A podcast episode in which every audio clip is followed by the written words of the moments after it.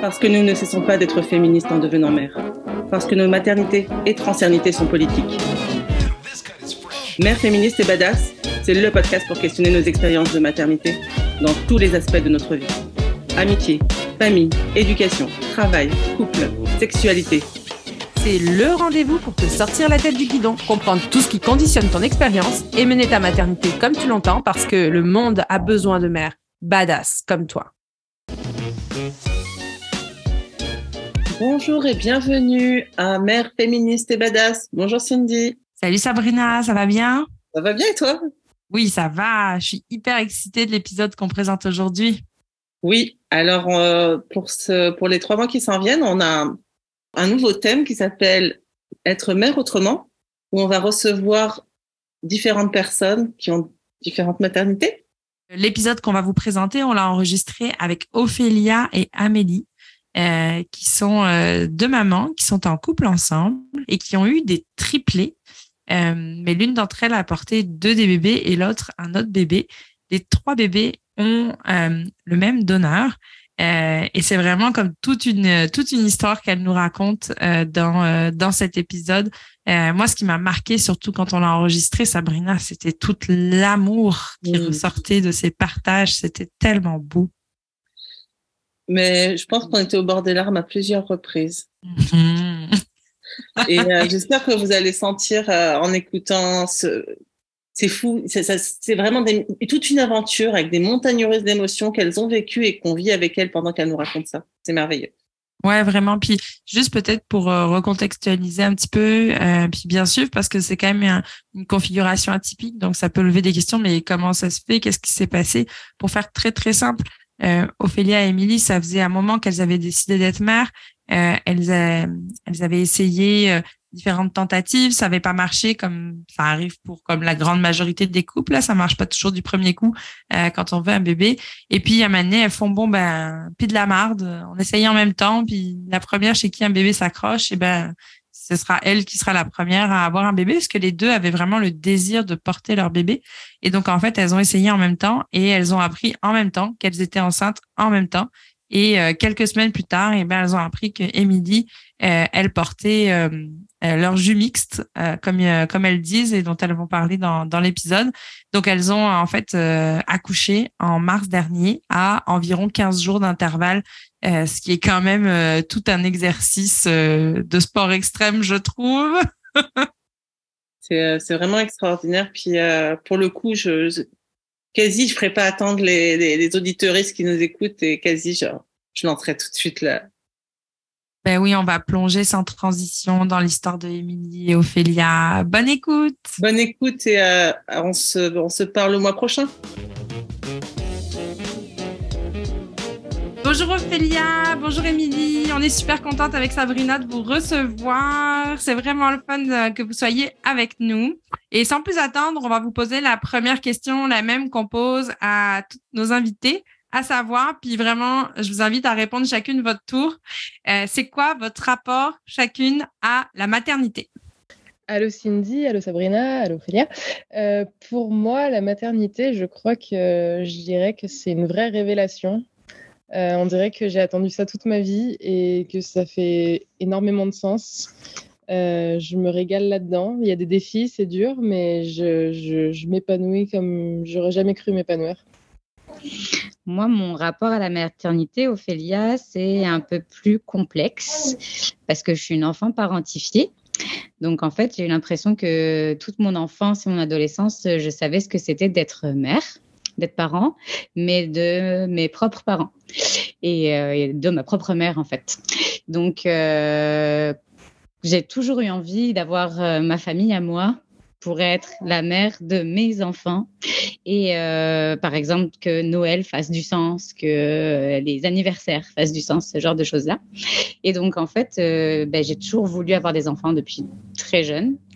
Et, euh, et en fait, ben, maintenant que ça y est, je suis maman, et ben c'est euh, c'est spécial parce que j'ai l'impression que finalement ce rôle que je croyais avoir toujours connu, ben en fait j'y connais rien. et que, et que donc bah, je découvre au fur et à mesure. Et euh, ça a été un peu plus de challenge pour moi, euh, qu'il est mini et euh, l'attachement, tout ça. Bref, je pense qu'on y reviendra plus tard. Mais voilà, en gros, c'est pour moi, c'est ça la maternité, c'est une redécouverte de, de, de ce que c'est en fait que d'être mère différemment finalement. Pour de vrai. Pour de vrai. c'est ça, ouais. Waouh.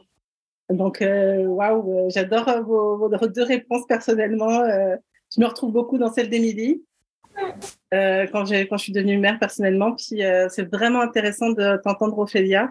Maintenant, j'ai envie de connaître un peu plus votre histoire parce que, euh, a priori, vous avez quand même une histoire atypique. Est-ce que, est-ce que vous, l'une de vous ou vous deux en même temps, vous pouvez nous raconter exactement votre histoire? Alors, nous, on est un couple, euh, on est un couple de femmes euh, qui nous sommes rencontrées en sachant très bien que nous voulions toutes les deux des enfants.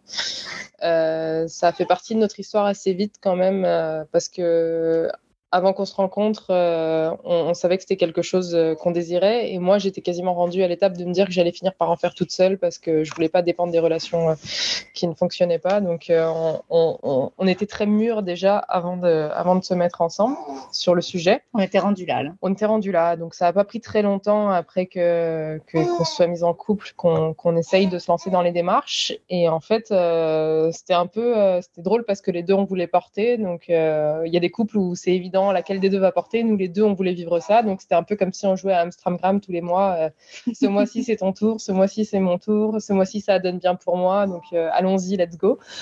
Et euh, on a essayé pendant. En fait, on, on, pensait que ça allait fonctionner rapidement parce qu'on était prête et qu'on avait envie. Et en fait, on s'est lancé dans un énorme processus qui a été très laborieux, qui a pris beaucoup de temps, qui a fait beaucoup de mal, euh, qui a pris quasiment un an et demi et qui a été très destructeur euh, bah, de nos petits cœurs parce qu'il y a eu beaucoup, beaucoup de, de bah, d'essais qui n'ont pas fonctionné, de fausses couches. Enfin, il y a eu deux fausses couches du côté d'Ophélia, euh, beaucoup de remises en question de nos propres corps, pourquoi ça fonctionne pas. Donc, il y a eu vraiment un an et demi d'essais qui n'ont pas fonctionné jusqu'au moment où?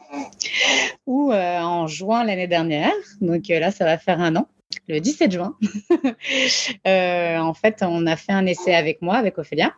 Puis dix jours plus tard, Émilie, on a fait un essai avec elle. En se disant bon ben tu sais ce mois-ci on a vu le quand même plutôt rapproché mais à la fois écarté. Puis ben en se disant ben la première pour laquelle des deux ça marche, bah allons-y quoi. Mais on était rendu à se dire de toute façon ça ne marchera pas, donc on n'a ouais, rien à perdre. Persuadé que ça pourrait jamais arriver ce qui nous est arrivé finalement. et en fait, euh, donc dix jours après l'essai d'Émilie, moi j'ai eu un test de grossesse positif le 4, le 4 juillet, et euh, une semaine plus tard, Émilie elle a eu un test de grossesse positif aussi euh, début juillet.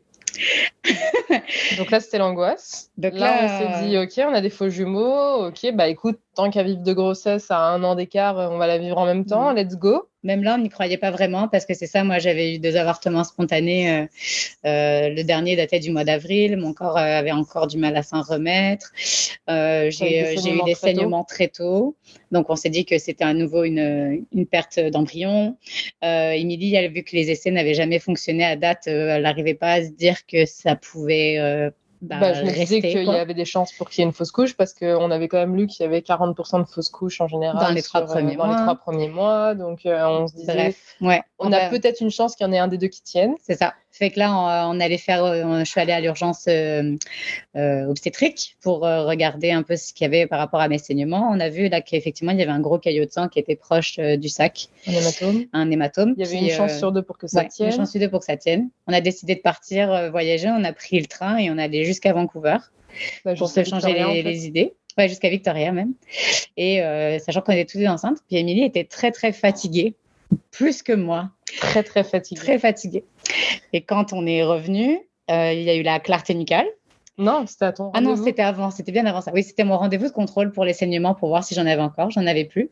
Et, quand on a dit à l'infirmière que moi je commençais à avoir un petit bedon, elle m'a dit c'est trop tôt, tu dois faire une grossesse nerveuse. Euh, une grossesse de compassion. Une grossesse de compassion par rapport à ta conjointe. Puis Émilie, elle avait peur que justement elle aussi elle ait un hématome ou que finalement le sac soit vide parce que c'était arrivé à des amis à nous qui s'étaient rendu compte à la clarté nucale que finalement malheureusement ben Le Parce que c'est quand même très difficile. tu attends pendant des mois, des mois, des mois un test de grossesse positif. Puis une fois que tu l'as, si tu n'as pas de problème, tu as trois mois à attendre avant d'avoir ta première, ton premier examen. Et pendant trois mois, tu as aucune idée de ce qui se passe à l'intérieur de toi. Tu sens des changements, mais tu ne sais pas ce qui se passe. et là, finalement, on se retrouve devant l'infirmière. Donc, l'infirmière me prend un peu de haut, me dit c'est une grossesse de compassion, mais elle me dit si jamais la médecin accepte de te faire une petite échographie de chevet, on va voir. Et donc, euh, la médecin accepte. Elle arrive avec euh, le, matériel d'échographie et Émilie s'allonge. Et donc là, euh, elle lui, on, lui dit en rigolant, on dit bah, on veut voir s'il y en a bien des enfants, au moins un enfant en tout cas, ou si éliminer le fait qu'il y en ait deux. Ah, ah. Et en fait, au moment où la, médecin a posé la sonde sur le ventre d'Émilie, euh, en fait, euh, très distinctement, on a vu deux poches, deux embryons. Donc là, on a figé. Je me suis mise à pleurer. Émilie a fondu en larmes. Ça, moi, euh, j'ai eu un rire nerveux qui qui, qui s'est pas arrêté, je pense, pendant dix minutes. La médecin a voulu nous rassurer. Elle regardait dans, en nous disant, bah, peut-être pas que les deux sont viables. Fait qu'elle dit, on va aller voir s'il y a des cœurs. Première poche, premier embryon, petit cœur scintillant, très vif. Deuxième poche, deuxième petit cœur scintillant, très vif, qui se regardaient déjà. C'était très chouette. Euh, enfin, comme s'ils avaient déjà conscience l'un de l'autre. Et donc. Euh, là, on ben, réalise qu'on va avoir trois bébés. Ouais. Donc là, euh, en fait, on se prend un choc gémellaire dans la face, plus finalement un choc triplé. Je sais pas comment on pourrait appeler ça. donc voilà. C'est ça, en fait, en gros, euh, notre histoire.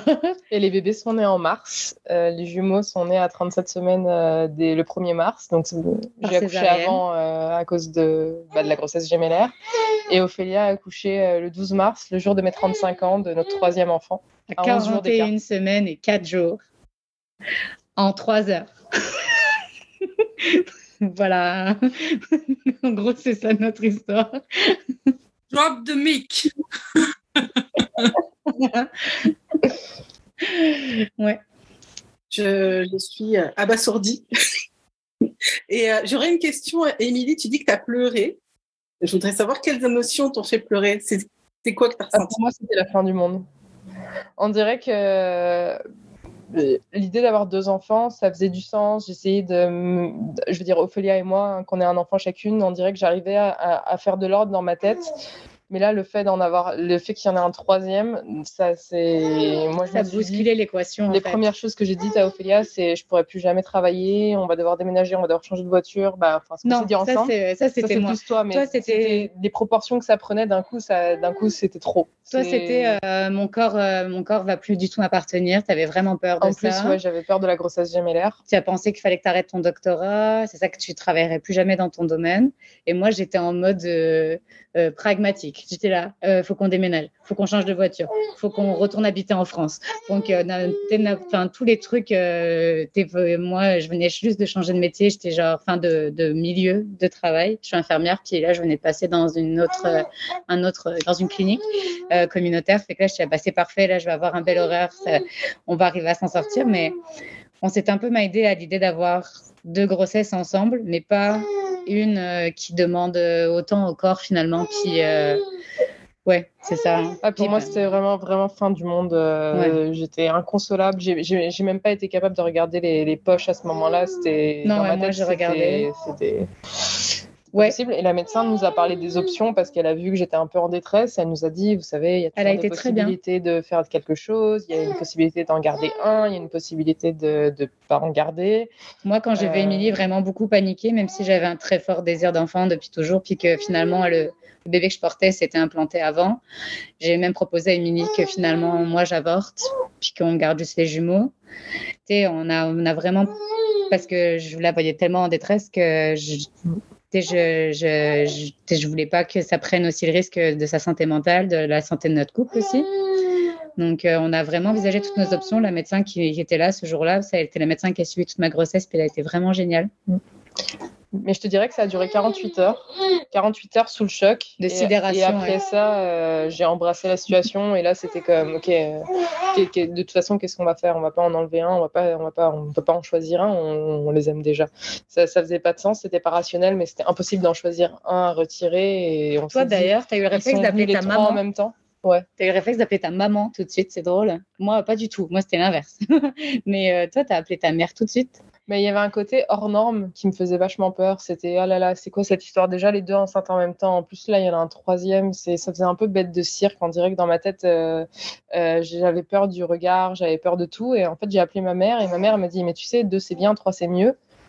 Et là, on dirait que ça m'a, ça m'a rassuré, ça m'a, ça m'a remise les pieds sur terre et je me suis dit, c'est vrai, en fait, on parle d'enfants, on en a toujours voulu.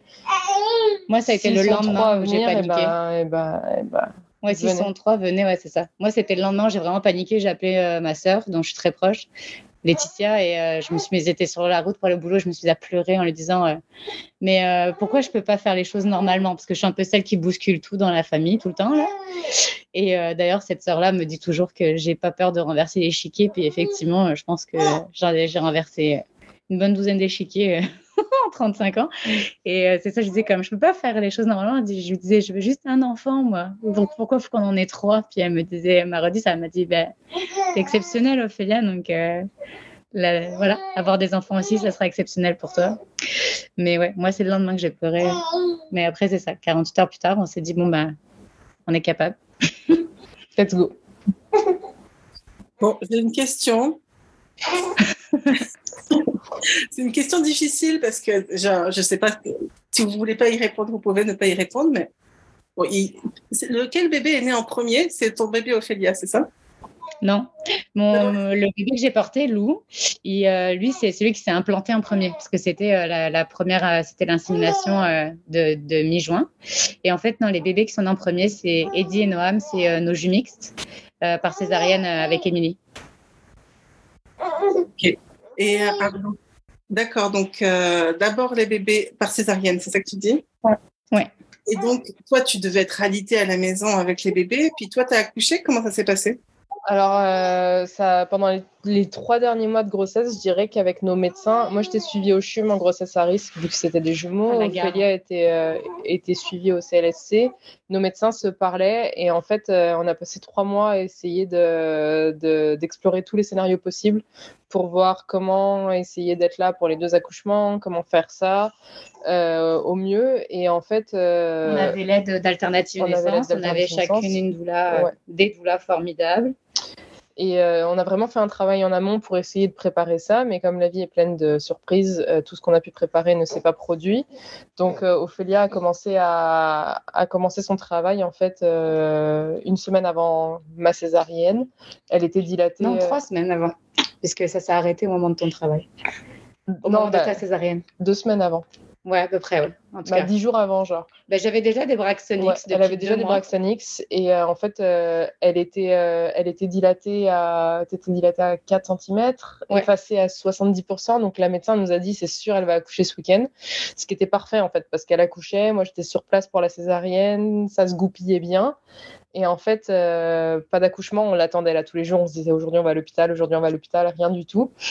Jusqu'au matin où moi j'ai dû aller faire ma césarienne. Donc là on se disait encore bah euh, ça va arriver et finalement rien du tout. Moi j'étais enceinte de 40 semaines à ce moment-là. Ouais. Et donc euh, jusqu'au point où bah, ils nous ont renvoyés à la maison avec les deux jumeaux, avec les deux premiers bébés. Et une semaine après, moi mon travail s'est littéralement arrêté au moment de la césarienne. En fait, c'est comme si mon corps s'était mis vraiment en dormance, en mode euh, hyper, euh, hyper vigilance euh, de ça y est, il y a deux nouveau-nés. Même si toi, tu es encore enceinte en ce moment, il faut que tu t'en occupes, il faut que tu assures, il faut que tu sois là pour ta conjointe, il faut que tu sois là pour ses bébés.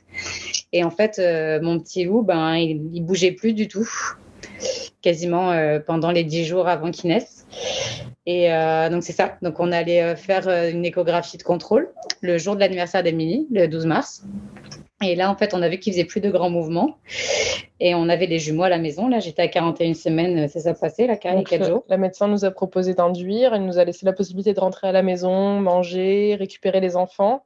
Et on est retourné à l'hôpital avec les bébés. Sachant que moi, j'avais demandé à avoir un stripping parce que ça me tentait pas de me faire induire parce qu'on sait, on sait euh, tout ce que, tous les aléas et les désavantages que ça peut avoir. Donc, euh, quand elle m'a fait le stripping, elle a vu que j'étais ouverte à 5. Donc, j'étais vraiment prête là, en fait. Et en fait, ça a, déclenché des contractions, mais aux 8 minutes. Donc, une fois qu'on est arrivé à l'hôpital, l'infirmière a été super contente pour moi parce qu'elle était comme, mais c'est parfait, vous contractez. Entre-temps, il nous avait donné une chambre à l'avance pour qu'on puisse mettre les jumeaux. On avait, en fait, on avait deux personnes d'alternative naissance, une pour être avec Ophélia, une pour être avec moi, avec les enfants. Et on avait une amie d'Ophélia qui avait le droit d'être là aussi pour que je puisse faire des allers-retours allaitement et euh, salle, euh, salle d'accouchement. Ouais, la C'était vraiment, c'était vraiment génial. Ouais. Et finalement, à 19h, euh, ils ont percé ses os. Et... Oui, parce qu'en fait, c'est ça, je contractais euh, donc aux 8 minutes. Là, on me demande, on me dit qu'on va m'induire. Puis moi, je dis, ben, c'est quoi ma dernière option naturelle? Et donc là, le médecin me propose de percer mes os. La résidente me dit, euh, par contre, moi, je te pousse oxytocine en même temps. Et moi, j'ai refusé l'ocytocine, le cytocine. Et donc, moi, j'ai refusé. Et parce que je savais que que si on perçait les os, je savais que ça allait, ça allait, ça allait aller, pouvoir aller très vite. Je sais pas, j'avais un feeling. Puis finalement, effectivement, euh, il me, je l'ai dans les bras. En ce moment, petit Louis me regarde, il dit, tu sais, on parle de toi, hein, oui. Et ben, en fait, c'est ça, on m'a percé les os à 19h. Et à 22h, euh, Lou est sorti. Et donc, j'étais avec elle. Euh, j'étais là pour la naissance de Lou aussi, euh, debout, 11 jours après la césarienne. Ouais. Donc, euh, voilà. C'est comme ça que s'est passé nos naissances. Ma, ma doula, euh, Géraldine, elle a été géniale. Euh, elle a aussi bien su m'accompagner moi que finalement, elle a su accompagner aussi Émilie. Euh, parce que c'était tout à fait, enfin, c'était très euh, extraordinaire, quoi. Émilie, elle était, un, elle recouvrait de sa césarienne, puis elle était là pour pour son troisième enfant avec moi. Euh, Enfin, c'était, moi, j'étais là pour ça, césarienne, enceinte. J'ai pris mes, mes bébés, j'avais un énorme ventre. Enfin, c'était, tellement atypique. Donc voilà, c'est comme ça que se sont passées les naissances. ben, c'est ça, votre histoire, elle est clairement complètement atypique. Euh, hors norme, exceptionnel. J'aime bien ce que tu as dit ta sœur euh, Ophélia. Euh, Ophélia, t'es exceptionnelle. Tu t'attends à quoi? Forcément, ça va être exceptionnel. J'aime bien. Euh, je, je, je, sais pas si c'est ce ton-là qu'elle a pris, mais j'entends un peu ce ton-là quand tu le racontes. Et moi, ce qui m'émeut vraiment, en fait, quand ben, tout m'émeut là, mais il y a quand même vraiment quelque chose de, de particulier et de précis qui m'émeut quand, quand j'écoute votre récit. C'est le, le toute la conscience dès les premières échographies, dès les premiers suivis, en fait, que vous avez l'une de l'autre et euh, ce que vit l'une et l'autre. Le, le, le, du coup, comment vous vous mettez au diapason, pas forcément de vivre les mêmes choses au même moment, mais au contraire, euh, tu sais, j'entends de comme, ok, ben moi là, je me suis comme gardé une petite réserve parce que je voyais que que ma blonde, elle vivait quelque chose, mais moi, du coup, c'est le lendemain que j'ai pleuré pareil au moment des naissances. Bon, ben finalement, mon travail s'est arrêté parce que là, j'étais comme focus sur ma conjointe. Puis ben après est venu le temps. Puis cette conscience l'une de l'autre, puis cet amour qu'on ressent là, moi, genre, ça m'émeut beaucoup. Euh, je trouve ça vraiment beau et, euh, et je serais vraiment curieuse aussi de, de, de, de vous entendre sur euh, ben, sur votre relation de couple, euh, d'amoureuse tout au long de, de, de cette histoire, de cette aventure, j'ai envie de dire. Bah, ça a quand même été très challengeant. Euh, Hmm. Il y avait l'idée que vivre la grossesse en même temps, ça allait nous donner une espèce de symbiose et on allait pouvoir tout partager, tout vivre ensemble. Mais en fait, euh, Mais c'était deux grossesses totalement différentes, parce qu'il y avait une grossesse gémellaire, il y avait une, grosse, une grossesse singleton. Donc, c'était pas du tout les mêmes enjeux euh, physiques. il y avait beaucoup d'hormones. hormonales, ouais, c'est ça. Hormonaux, pardon. Oui, il y avait beaucoup d'hormones dans la maison. Donc, J'avoue, là, c'était un déversement d'hormones. Bah, le premier trimestre, en fait, euh, c'est, je pense que ça a été le plus challengeant sur notre couple. Pas dans le sens où euh, on a été friable, mais dans le sens où il a fallu justement euh, s'accorder à nouveau. Parce que, par exemple, euh, on a toujours su vraiment bien communiquer. C'est, une de nos forces, en fait, dans, dans nos couples. Mais là, avec bah, les hormones de grossesse et tout, en fait, les deux, c'était comme si on était en grosse crise d'ado, quoi, en même temps. Et en fait, ben, euh, tout nous faisait chier, euh, pour être objective. Tu sais, genre, euh, passe-moi le sel, euh, t'as envie de te jeter le sel dans la figure, mais tiens, prends-le ton sel, alors qu'en fait, t'as juste demandé à avoir le sel, quoi. Et, euh, mais les hormones de grossesse.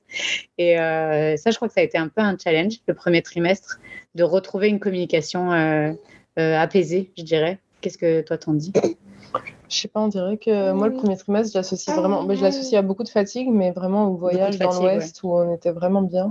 Oui, on était vraiment bien ouais, pour ça, ouais. La fin du troisième trimestre, je veux dire, plus.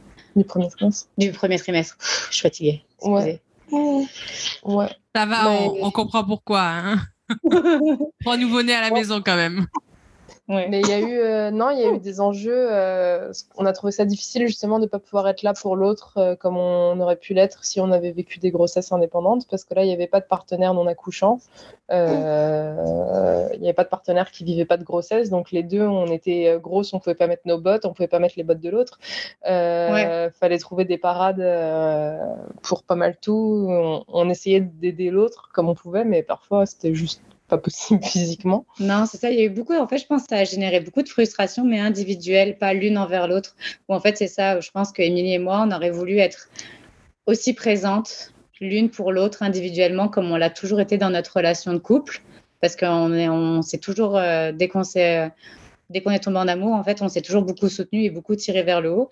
Et là, en fait, c'était compliqué de se tirer vers le haut puis de se soutenir parce que chacune on vivait nos enjeux de grossesse en fait. Et, euh, et ça je trouve que ça a été difficile un peu ouais c'est ça sur euh, sur notre, notre dynamique d'amoureuse parce que parce qu'on pouvait pas être l'amoureuse à la hauteur qu'on avait l'habitude d'être. Je sais pas si ça fait du sens ce que je suis en train de dire. Puis il y avait un autre enjeu aussi c'est que euh, au fait c'est la personne du couple qui, qui aime être en avant et prendre de la place. Et moi je suis la personne qui aime me cacher derrière au fait. Et, et là comme j'avais les jumeaux euh, c'est moi qui attirais toute l'attention du corps médical contre ma volonté.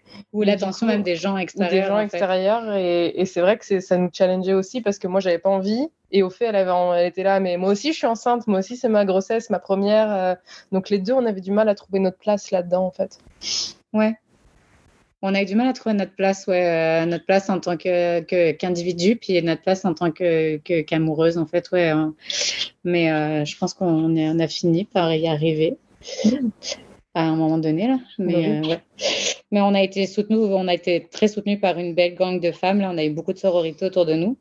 Et ça nous a aidé à passer au travers aussi beaucoup. Moi, je sais que j'en ai beaucoup parlé avec Madoula, par exemple. Et Finalement, j'ai pas posé ma question toute touchy de tout à l'heure, mais c'est euh, pour le coup, j'ai envie de dire, c'est l'amour finalement avec pour ses enfants parce que je, après je, je connais pas cette expérience d'avoir euh, l'enfant euh, de, de ma conjointe puisque c'est moi qui ai porté mes enfants puis je suis dans un couple hétérosexuel. Donc je sais pas comment j'ai envie de dire comment se sépare l'amour ou comment se partage l'amour euh, envers les bébés sachant qu'on a le nôtre on a celui de notre conjointe. Comment comment comment ça fonctionne? J'aimerais vous entendre là-dessus comme comment vous partagez l'amour pour vos enfants? C'est vraiment touché parce qu'en plus, euh, je te dirais qu'il y en a deux qui sont arrivés en premier. Euh, donc on dirait qu'on est de... Déjà, c'était challengeant. On est devenu maman. Moi je, moi, je me suis sentie maman au moment où on a sorti le premier bébé. Et là, d'un coup, il y en avait un deuxième une minute après. Déjà, c'était beaucoup. Et là, on, on s'est les deux, on s'est demandé, mais comment est-ce qu'on va avoir assez d'amour pour un troisième? Non, pas moi, mais toi, tu t'es, toi, tu m'as Moi, je me suis beaucoup posé la question. Mais toi aussi, tu sais, quand tu as dû retourner à l'hôpital, c'était comme là, je peux pas mettre au monde un troisième enfant. On en a déjà deux, c'est déjà énorme il y avait ce côté, euh, ok, ça suffit là, je peux pas, je je peux pas avoir encore plus d'amour, ça, ça se peut pas. Euh, il y avait un peu cet enjeu-là, et c'est vrai que après ça, euh, bah, dans les dans les jours qui suivent l'accouchement, c'est c'est un, une énorme explosion d'hormones et de de repères qui sont chamboulés, tout est chamboulé. mais comme quand ça a fini par se déposer un peu et que les semaines sont passées, on voit que le lien n'est pas le même avec les enfants qu'on a mis au monde et l'autre enfant. Il y a un, lien qui se construit plus que les autres qui sont innés, je pense. En tout cas pour moi, mhm. c'est certain qu'il y a un lien charnel qui s'explique pas et il y a un lien qui est plus dans la construction. Euh, après, le but, c'est d'essayer de ne pas faire de différence. On, avait un peu cette histoire utopique de pouvoir allaiter les trois bébés. Finalement, ça ne s'est pas passé comme ça. Et finalement, on a plus tendance à allaiter les bébés qu'on a mis au monde. Donc, c'est, je pense qu'il n'y a pas de réponse encore à ta question parce que ça se construit au jour le jour. Mais, euh, mais on, on, aime les trois, c'est certain. Mais qu'on le veuille ou non, c'est sûr qu'il y, a une connexion qui est un peu différente, je pense. Ouais, moi. Qu'on ne peut pas nier parce que, parce que ce serait une erreur, en fait. Parce bah, qu'on a voulu, hein, en fait, je pense au départ nier et qu'on s'est rendu compte que c'était une erreur, en fait, c'est de juste qu'il fallait être, qu'on soit juste capable de le reconnaître. Puis à partir du moment où on s'est dit, bon, à partir du moment où on a été lucide, Je trouve que ça a vachement décanté les choses. Par exemple, moi, je sais que quand Eddie et Noam sont nés, Eddie, il a dû partir en néonate un petit peu euh, sous incubateur. Puis euh, Émilie, vu qu'elle se remettait de la césarienne, puis que Noam était dans la chambre avec elle, moi, c'est moi qui suis allée. Puis euh, donc avec mon gros bedon, là, j'avais loin à l'intérieur, c'était vraiment drôle. Puis j'avais décidé de donner mon colostrum à Eddie à ce moment-là, pour éviter qu'on lui donne de la formule en néonate. Et parce que les doulas nous avaient dit que ça pouvait aider à, à déclencher mon travail aussi et ce qui n'est pas arrivé, hein, comme on le sait maintenant dans l'histoire. Mais je sais que moi, j'ai regardé Eddie, en fait, à ce moment-là, cette nuit-là. Il avait même pas un jour. Et, euh, et en fait, je le regardais et je trouvais qu'il ressemblait tellement à Émilie que je lui ai dit, en fait, à Eddie, je l'ai regardé et je lui ai dit, euh, j'aime déjà tellement ta maman que toi, en fait, c'est sûr que je vais euh, t'aimer vachement parce que tu ressembles beaucoup trop à ta maman. Et tu vois, ça m'émeut quand j'en parle parce que parce que c'est ça, je, regardais cet enfant qui ressemblait tellement à ma blonde euh, et, j'avais déjà tellement d'amour et tellement de reconnaissance pour ma blonde d'avoir porté ces bébés-là. Et euh, c'est ça. Puis finalement, euh, ouais, quand Lou est arrivé, en fait, ça a été vraiment challengeant la nuit où il est arrivé. Et moi, dans la nuit, j'avais Lou dans les bras. Et je regardais, je me disais que je l'aimais déjà, mais que j'aimais déjà deux autres bébés. Et je savais pas quelle place lui trouver. Et en fait, c'était tellement challengeant, c'est retrouver toutes les deux. Moi, je venais de donner naissance, ça avait été vraiment intense. Et en fait, je vivais énormément. J'avais, je n'avais jamais senti un sentiment tel de puissance et de désespoir dans un si court laps de temps. Et en fait, euh, je regardais Lou et en fait, c'est ça, j'ai cette phrase qui est, qui venue un peu euh, et que j'arrêtais pas de me répéter, c'était euh, trois c'est trop. 3 c'est trop, je vais pas y arriver, on va pas y arriver, 3 c'est trop. Et là, je, regardais Lou, dans ma tête, je, lui disais pas, mais je me disais, euh, je t'aime, mais euh, je pense qu'on va te donner à l'adoption parce qu'on va pas pouvoir arriver à vous aimer assez, à s'occuper correctement de vous trois.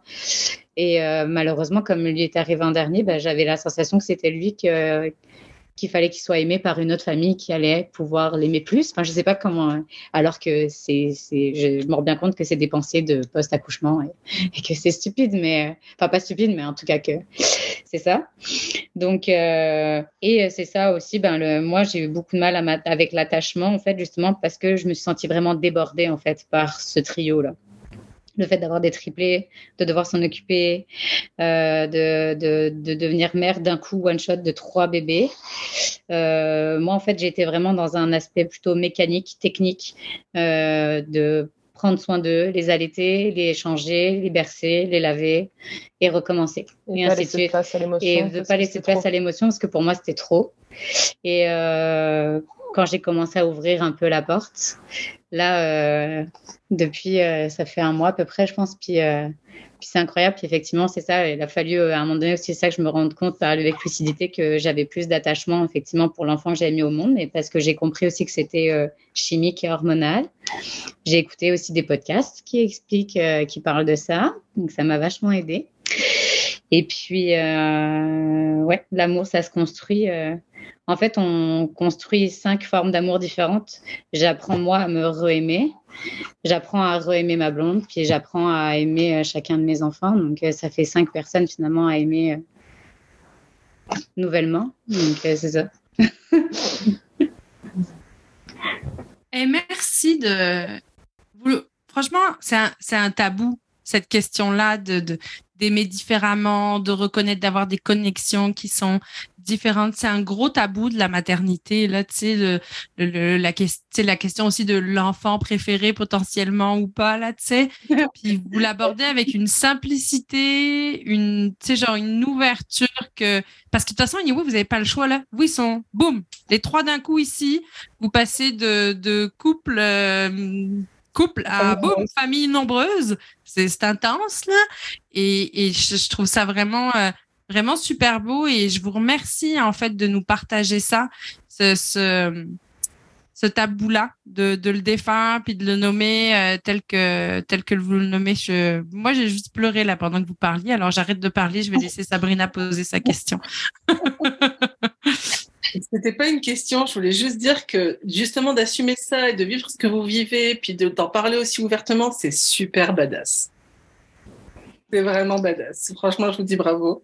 Et, euh, et si question il doit y avoir, j'aurais envie de vous demander de, de, de, de, nous parler un peu du postpartum justement et de comment vous vous, comment vous en êtes sorti physiquement, euh, pratiquement, puis tu sais justement avec euh, tout ce qui est comme baby blues, dépression postpartum, qui peut être possible aussi avec le, manque de sommeil. Bref, vraiment genre ces questions-là, là, comment vous êtes, ben, vous, êtes encore là-dedans, mais comment vous êtes en train de traverser ça?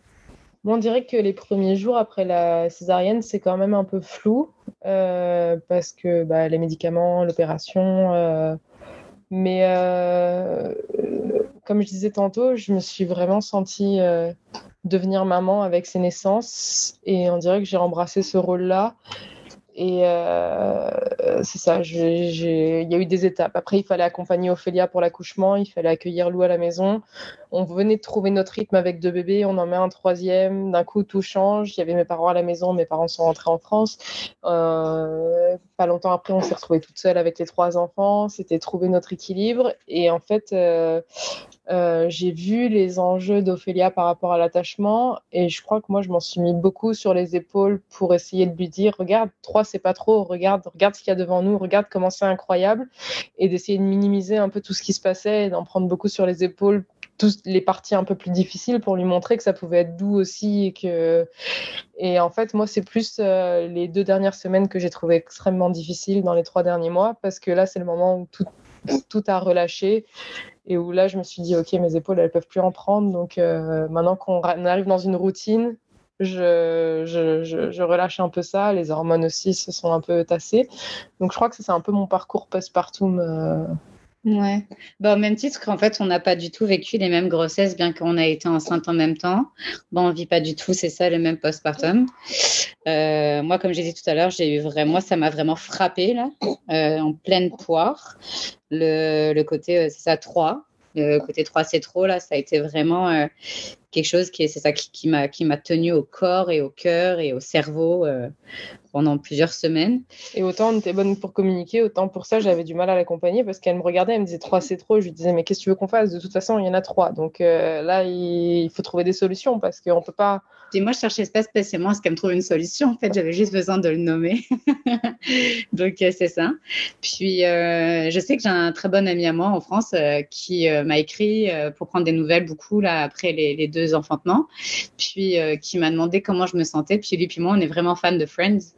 Et je lui dis, euh, tu sais, euh, cet épisode où euh, le frère de Phoebe, il vient la voir quand les enfants, ils ont genre 4-5 ans, là, et qui lui dit, j'ai pas dormi depuis 4 ans, et puis qu'il en peut plus, puis qui dit, un enfant, ça va, deux enfants, ça va, mais qu'est-ce que je fais quand le troisième se jette sur mes parties sensibles, et puis qui lui dit, tu veux pas en prendre un? Moi, donc, du coup, je disais à mon ami, c'est ça que moi, je me sentais exactement comme le frère de Phoebe dans cet épisode, quoi. Mais que tu les aimes trop, et que Mais que c'est ça, que je les aimais trop, et que je savais pas lesquelles donner, tu vois. donc, euh, donc c'est ça. Puis, euh, puis bah, comme on l'a dit dans la question précédente, c'est ça, l'attachement pour moi a mis du temps à venir. Je pense aussi que ça fait partie de mon histoire, comme on l'a dit tantôt. Euh, avoir été une enfant parentifiée, il y a eu, moi dans mon enfance, c'était beaucoup, beaucoup de violence, de la violence verbale, de la violence physique, de la violence incestueuse. Fait que je suis venue quand même, je suis devenue mère avec un gros bagage. Et en fait, euh, bah, j'avais un peu peur, je pense, de ne pas être à la hauteur. Et euh, donc, en fait, je pense que ça a beaucoup joué sur mon postpartum, ça, euh, où j'ai vraiment l'impression de, couler parce que finalement, tout ce que j'avais imaginé, tout ce que j'avais rêvé, et eh ben c'était pas ça parce que en fait j'avais imaginé et rêvé tout ça avec un seul bébé. Puis là bah, j'en avais trois. Donc en fait il fallait que je m'ajuste. Et il euh, faut encore d'ailleurs qu'on s'ajuste. Mais j'ai l'impression que on a tellement été bien entourés. Franchement j'ai beaucoup dit dans le podcast mais mais pour vrai, là, notre postpartum, il aurait vraiment été différent si les parents d'Émilie n'avaient pas été là pour les deux premières semaines, si sa sœur n'était pas restée encore après un trois semaines, si après ça, on n'avait pas eu les relevailles d'alternative naissance, si on n'avait pas eu nos doulas, si on n'avait pas eu... Euh, c'est ça, en fait, toute cette gang de femmes là, de femmes fortes, de femmes sorcières, de femmes puissantes euh, autour de nous. Si j'avais pas eu Cindy, à qui euh, j'ai posé beaucoup de questions par message, euh, vocaux souvent, je pense que c'était possiblement que j'avais l'impression de couler, mais en fait c'était mes flotteurs, tout ça là, puis ça m'a aidé à pas couler, tu vois. Puis aujourd'hui, euh, ben, j'ai encore besoin de ces flotteurs-là, mais j'ai la tête vraiment en dehors de l'eau. Mettons qu'avant, j'avais comme ces flotteurs-là avec la tête dans l'eau, là, puis juste mon petit nez qui sortait.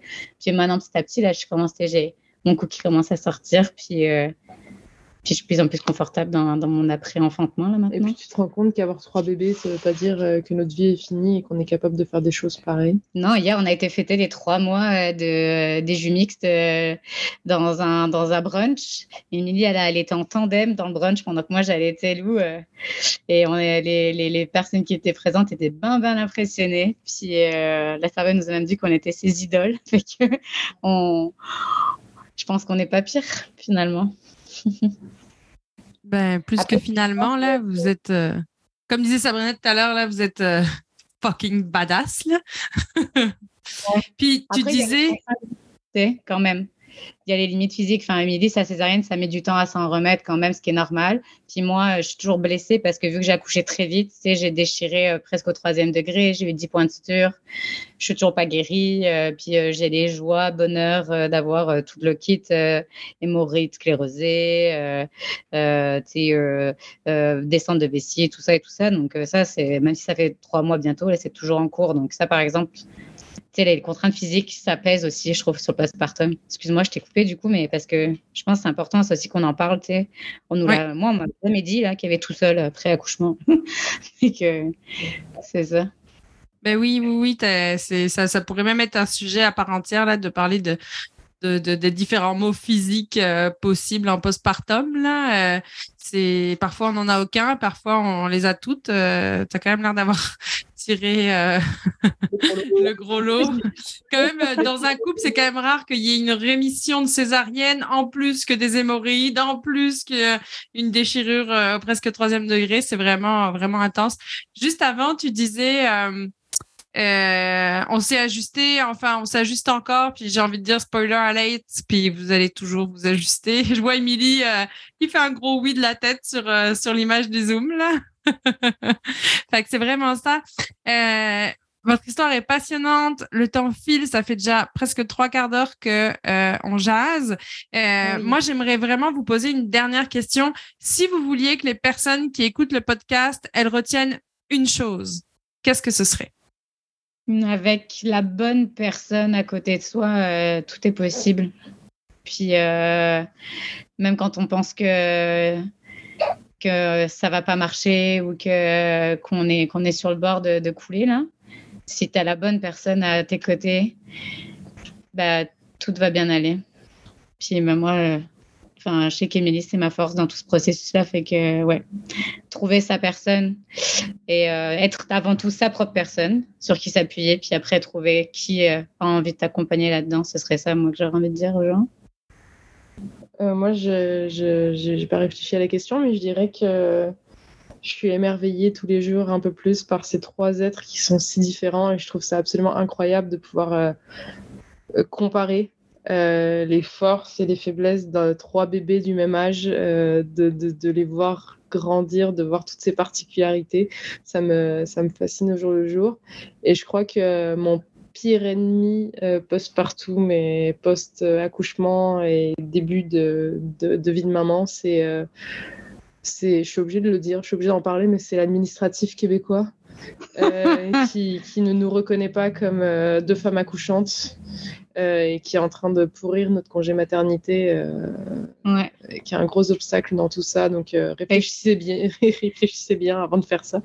Ouais, c'est ça. Retenez bien qu'il faut vraiment être solide. Merci beaucoup. Euh, merci vraiment beaucoup, Ophélia et Émilie, pour, pour votre partage, votre témoignage. Je, ça, parle beaucoup d'amour. Hein. Finalement, quand on, pense accueillir euh, un couple qui a eu trois bébés, puis on va on parle finalement d'amour, d'amour et d'amour. C'est magnifique. Euh, on va passer aux appréciations. Donc c'est euh, comme euh, un rituel qu'on a avec avec Cindy, puis c'est quelque chose d'important qu'on voudrait qu'on aimerait que que de plus en plus de personnes euh, l'utilisent au jour le jour. Donc, c'est vraiment euh. D'abord, on commence par s'apprécier soi-même euh, de quelque chose en rapport avec l'épisode d'aujourd'hui ou pas. comme quelle appréciation tu as envie de te faire aujourd'hui, puis de faire une appréciation à une autre personne. On est obligé de, de, faire une appréciation à tout le monde. Ça peut être à une seule personne ou ça peut être commune ou bref. Donc, je vais commencer par exemple. Voilà, donc je vais, je vais me faire une appréciation aujourd'hui euh, d'avoir bien écouté J'ai été vraiment bien à l'écoute. J'ai interrompu personne et euh, sachez que c'est exceptionnel. Je coupe souvent la parole, donc euh, je m'apprécie beaucoup là-dessus. Euh, je tiens vraiment à vous faire une appréciation toutes les deux parce que vous avez, euh, vous êtes super flexible. En fait, on aurait dû se parler dans un mois. Étant donné qu'on a eu une annulation aujourd'hui, on vous a, on vous a relancé, puis boum, vous êtes, euh, vous êtes ok, vous êtes disponible, puis vous avez partagé avec cœur et vraiment, je vous fais une appréciation énorme à toutes les deux. Merci, merci, merci beaucoup. Cindy, tu veux continuer? Wow. Ouais, je prends la suite. Euh, ben, wow, euh, je suis très émue là, c'est ça. Euh, ben, je m'apprécie pour euh, pour vivre cette émotion là, de la vivre avec vous euh, en live sur euh, sur le podcast là, c'est c'est ça. Je, suis vraiment très émue par votre histoire. Ça fait juste pour la petite anecdote, Ophélia et moi, on s'est rencontrés en organisant une manifestation contre la nomination de Gérald Darmanin, puis un autre ministre, euh, peu importe, qui était accusé d'agression sexuelle euh, en France et qui malgré ça a été nommé euh, ministre en France. Puis on était vraiment on, était en gros tabarnak là. Et puis avec d'autres femmes on a on avait créé cette manif. Puis depuis on se suit avec Ophélia.